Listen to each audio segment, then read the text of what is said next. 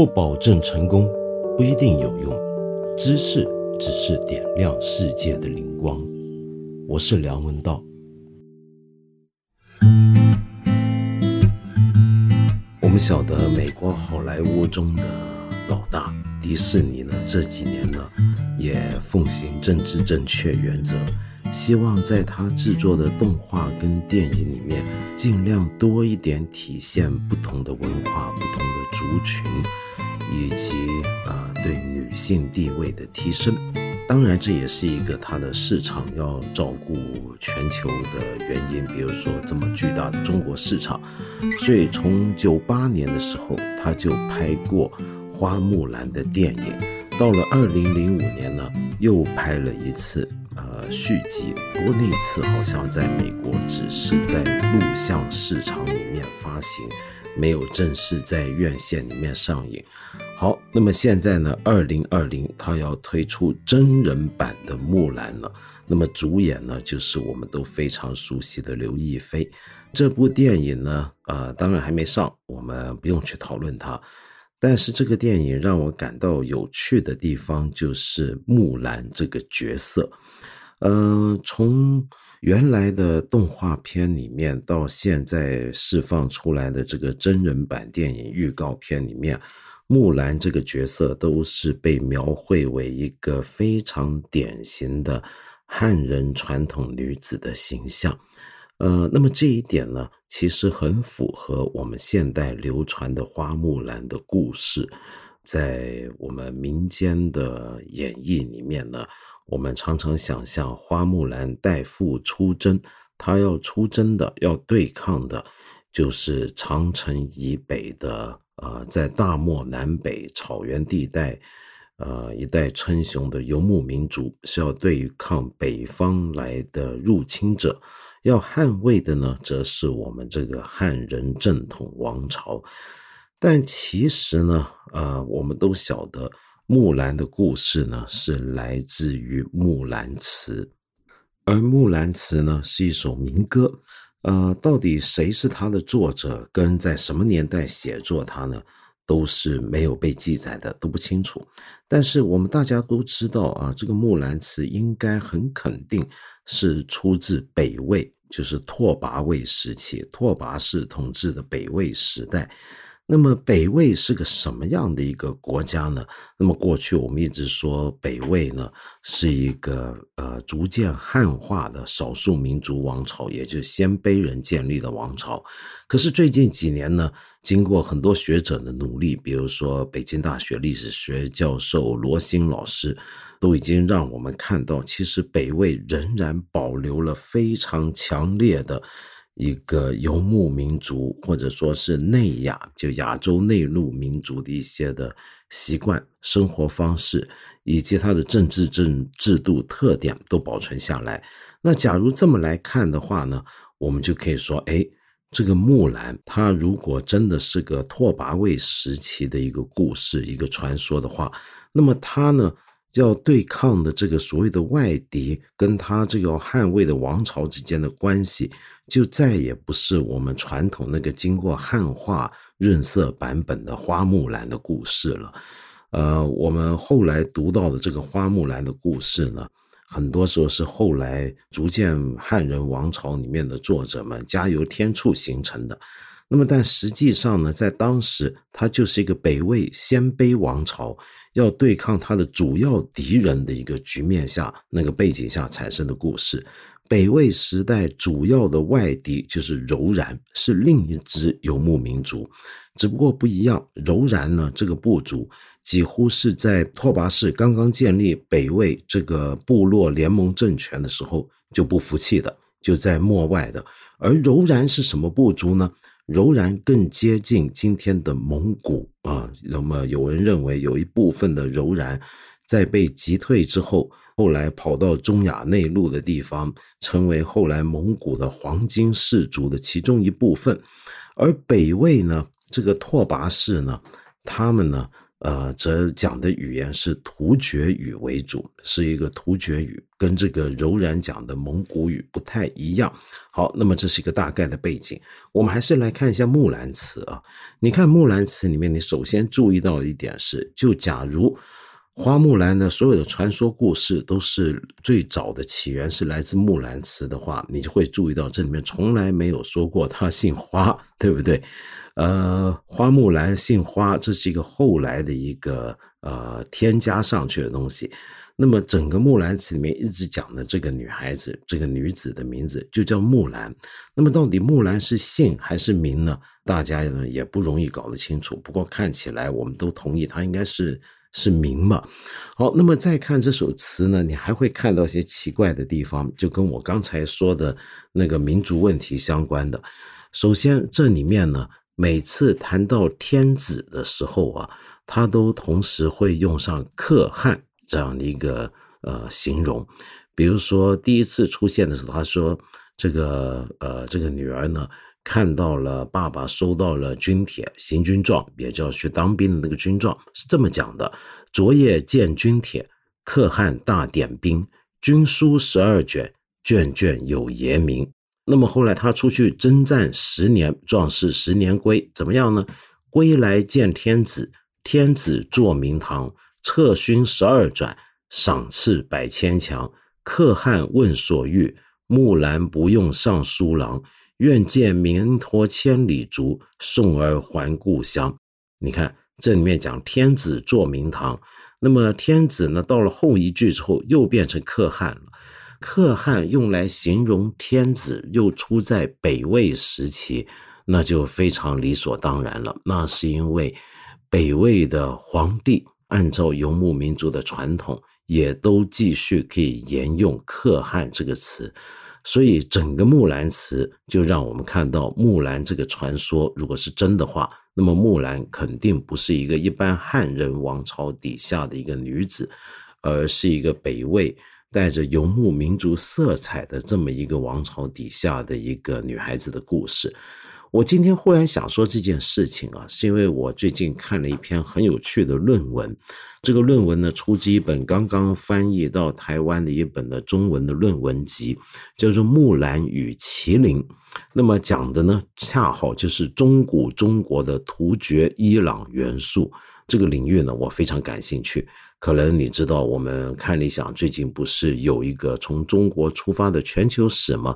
正好可以跟这本文集里面的很多的文章呢是联系起来，相互对应。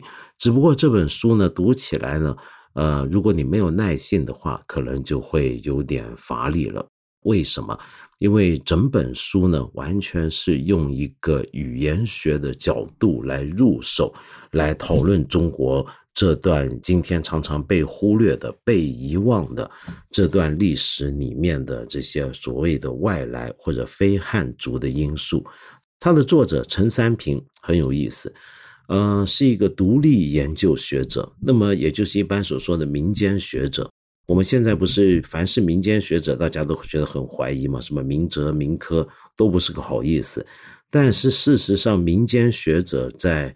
传统上面从来只要你做得好的话，是一个很备受尊重的一件事。那么这位陈三平呢，他是本科是正儿八经研究汉学出身，哥伦比亚大学的博士。那么父亲呢是陈乔义，陈乔义就是研究水晶柱的权威啊。那么他呢本来是专业的统计学家。但是又跟美国的汉学名家梅维恒，那么如果你对中国古史汉学感兴趣，你一定知道梅维恒是谁。事实上，我在上一季的一千零一夜里面，呃，也曾经呃引述过他的一些的著作里面的观点。好，那么他就是梅维恒的弟子。那么现在呢，他本业在做专业统计学，帮加拿大政府工作，但另一方面还常常发表论文。那么也出版专书，都是在正儿八经的学术期刊上面发表。他这个兴趣可说非常厉害。那么他为了要完成他这样的兴趣的写作，他的工具也非常齐全。他懂得很多种的欧洲还有中北亚语文，比如说突厥语的各种语支的语文，还有一些蒙古语等等等等。好，那么他就利用他这么丰厚的学术的储备，来写这本论文集。这本论文集正好它的题目就是出自其中一篇论文，就叫做《从木兰到麒麟》。那么这篇论文呢，主要要讨论的是什么呢？就是木兰这个名字。到底指的是什么？是什么意思？我们都觉得这个论文太小题大做了吧，太没意思，太可笑了吧？那么木兰当然就是花啊，对不对？一个女孩子叫花有什么不对呢？那么的的确确，木兰呢，呃，很早呢就在中国的诗词里面出现了，就是入诗了，是一种我们中国很爱的花。呃，最早呢就是屈原在《离骚》里面就已经提到了木兰。这大概就是后来为什么大家把《木兰辞》里面的那个女孩子木兰叫花木兰的原因，因为觉得木兰不就是花吗？呃，顺便就替她加个姓吧，就叫花木兰好了。可是呢，陈三平先生呢，在这篇文章里面却提出了另外一个很特别的观点。他说呢，木兰呃，在汉语里面呢是个很标准的女性的名字。那么，假如是这样的话，除非他从军的时候还同时改名，要不然的话呢，怎么会从军那么多年，他的同伴最后不知道他的真实性别居然是女性呢？你看《木兰辞》里面那一句：“出门看伙伴，伙伴皆惊忙，同行十二年，不知木兰是女郎。”那么，假如他一个一个男的雄赳赳的当兵的家伙叫个木兰，而木兰大家都觉得是女孩子的名字，那不是很奇怪吗？对不对？他就从这里面又继续的考察，他就发现啊，木兰原来呢在北魏时期呢是曾经也有别的人也叫做木兰的，而且其中还包括有一个将军也叫木兰，叫韩木兰。那么到底木兰是什么意思呢？再考究下去，他就是说那个年代流行的中古汉语，也就是隋唐跟魏晋南北朝时期的汉语。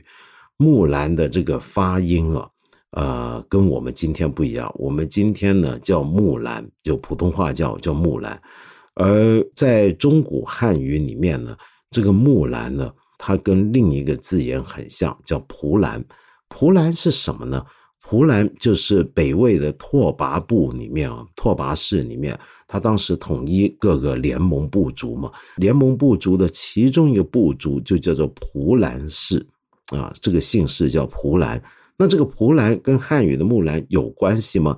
陈三平认为应该很有关系，因为中古汉语里面的木兰的发音啊，跟我们今天不太一样，它比较像是今天你在闽南话里面，你上网查查看，看得到闽南话里面怎么去读木兰词，你会发现它木兰这个发音是这样的，木兰。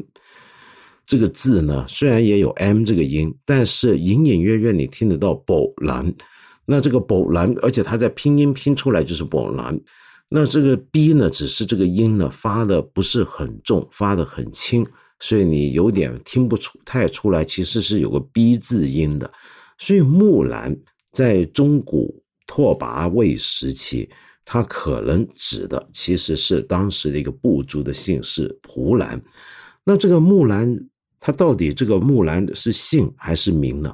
其实不重要，因为在这些外来，今天我们叫少数民族，他们那里啊，跟汉人不一样，他们并没有我们汉人的哦。假如我们是汉人的话，并没有汉人的姓氏观念，那么所以这个名跟姓很多时候呢是混用的。于是这个蒲兰呢就应该指的。啊，就是木兰，她这个名字呢，有可能是名，有可能是姓。那这个蒲兰到底原来指的又是什么呢？就发现呢，跟呃突厥语里面叫麒麟是很相近的，很有可能指的是麒麟。麒麟啊，说到麒麟就很奇怪，你会发现北魏啊对麒麟呢是特别的有一种沉迷的，比如说正史里面呢。呃，我们知道中国历史里面，很多时候一些王朝都会收集到一些民间的消息报告，各地的官员呈上来说看到麒麟。那么看到麒麟在中国历史上是个好事儿，对不对？我们知道孔子一辈子等的就是要看麒麟嘛。那这个麒麟出现是一件表示天下太平的好事，所以古代正史里面呢常常会通报看到麒麟，以表明了当朝皇上是多么的英明神武，天下呢是海晏和亲，所以呢就麒麟就现身了。而在魏晋南北朝的时候，你比较一下啊，你会发现当时几个地方，比如说东晋、刘宋、萧齐、萧梁，他们要不就是没看过麒麟正史里面没通报，要不就是通常只通报见到一次。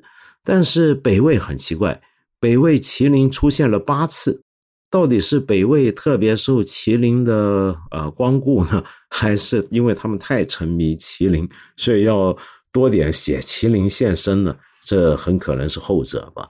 好，那么然后我们再看北魏的时候对麒麟的这个形象的使用，跟一般汉人不一样。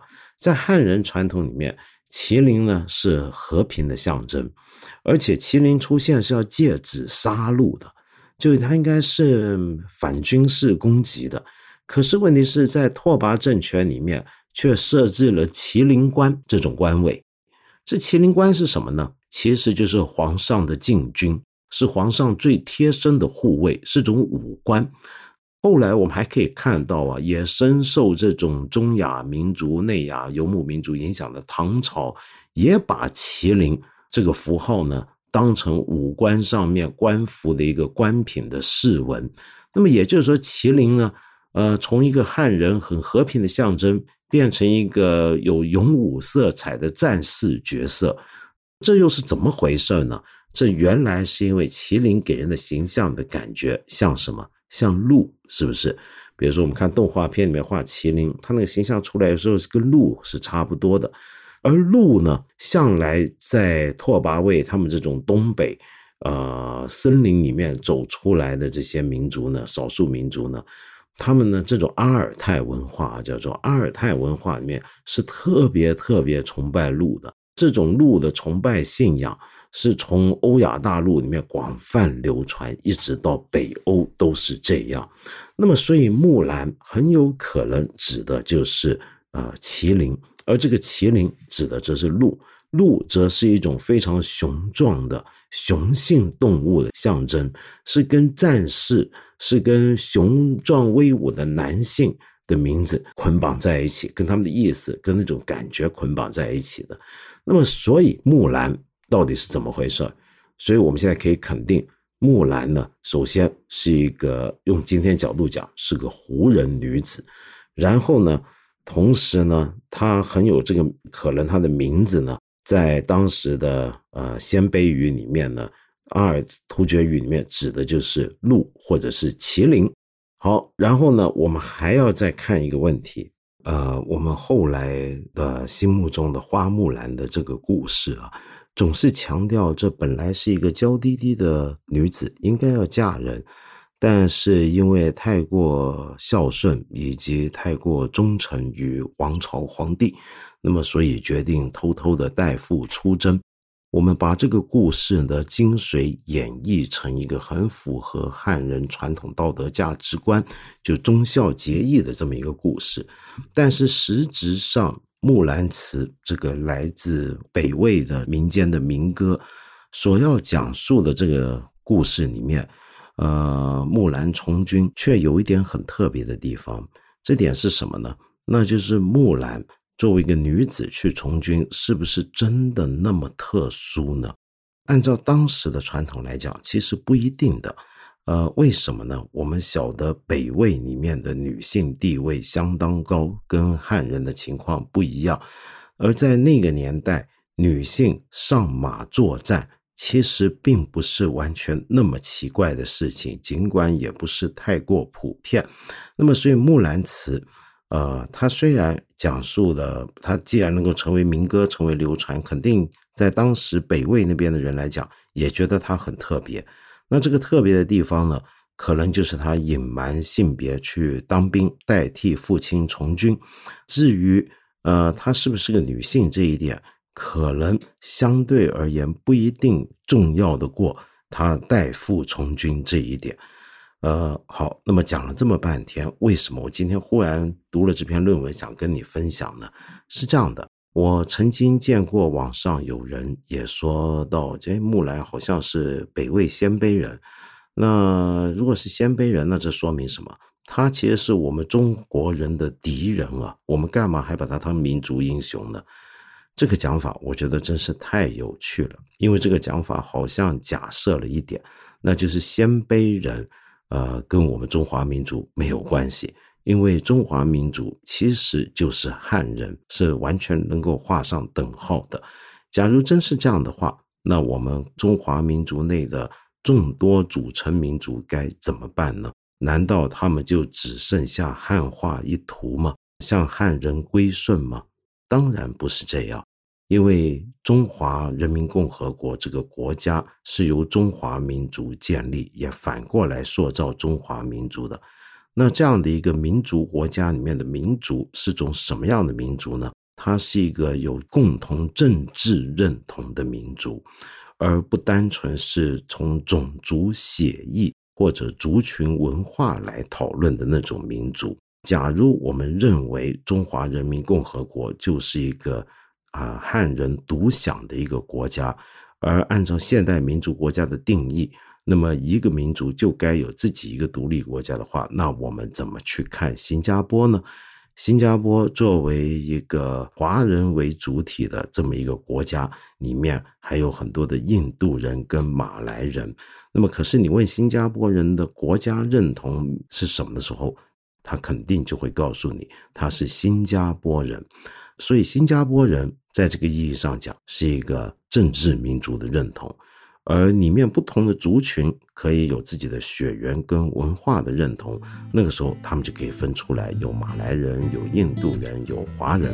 同样的，在我们中华人民共和国里面，我们可以有不同的文化血缘的族群认同。尽管血缘认同在我看来也不是那么牢靠，因为呃历史上的汉民族其实更多时候跟血缘没有关系，而是跟文化有关系。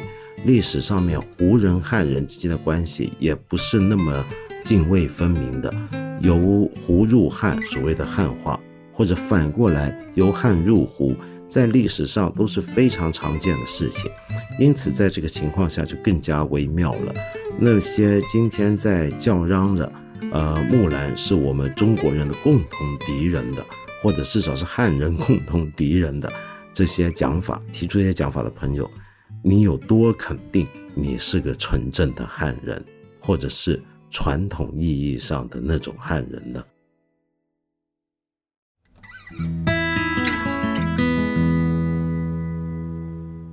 好，今天有一位朋友给我一个问题，正好和我今天讲到的这本书有很间接的关系啊，就是至少跟这本书的作者，这个朋友叫 Ray Y。呃，你说呢？我的问题就是干一行恨一行怎么办？在别人看来，我是一名在美国很好的大学顶尖心理学专业的博士生。虽然我开始博士之前也是对这个专业和研究有百分之一百万的兴趣和热情，但现在越来越发现主流心理学甚至科学本身思考上的限制和问题。我多重的边缘人身份，女性、亚洲人、国际生。做中国人群的研究本身就使得我在学术界很难发声。你是指维生吗？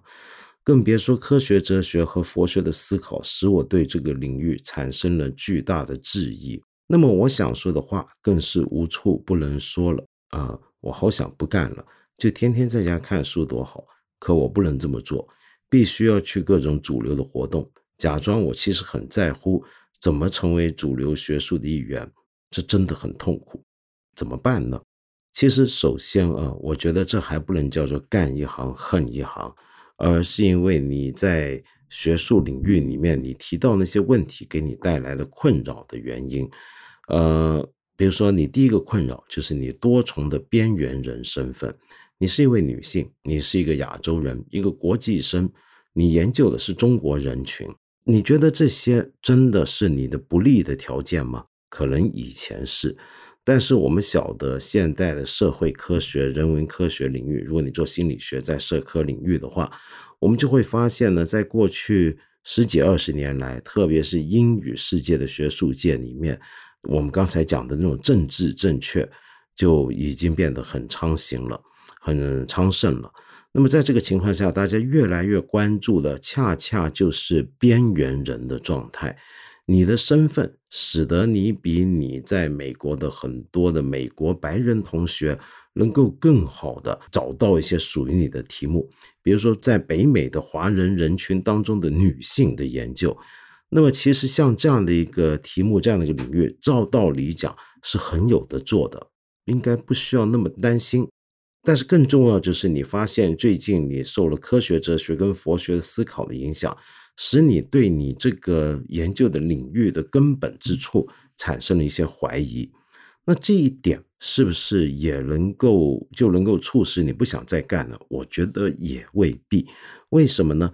因为很多时候啊，呃，我们会发现，在学问领域里面，能够提出变革、能够带来一些新潮流的人物。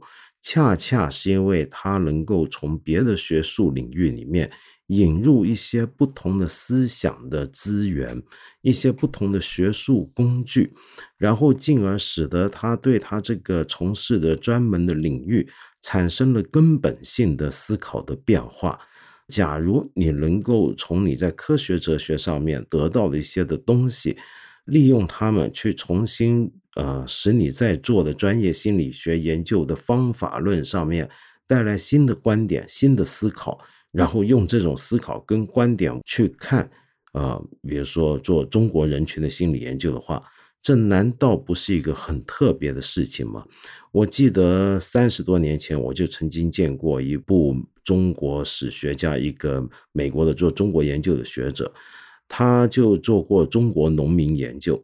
但是这个研究呢，完全不是就正儿八经研究中国某些地方的农民的情况，而是怎么样呢？试着要提出一种崭新的方法论来研究历史。那么结果这本书当时呢非常走红，很多人都要看，因为他那本书已经不只是关于中国农民的研究了，而且还是一个。历史社会学研究的一个方法论的一个崭新的贡献，所以就像我们今天介绍这本书的作者陈三平这样子，呃，具有很专业的中国汉学研究的底子，同时做的却是统计学的工作。那么他不是全心全意、百分百的能够把时间用在学术钻研上面，可是他这种界外人的身份。有时候反而会使得他能够产生一些意想不到的非主流的想法，你觉得是不是可以这么来试试看呢？各位朋友，我们再提醒大家一次啊，我八分这个节目是每个星期三、每个星期五都会在看理想的 APP 更新，期间呢还会有不定期的番外。我很欢迎你在这里，或者是看理想的微信公众号留言，呃，提出你的一些的问题、意见和批评。我们今天呢就先聊到这里了，下期节目呢我们接着再谈。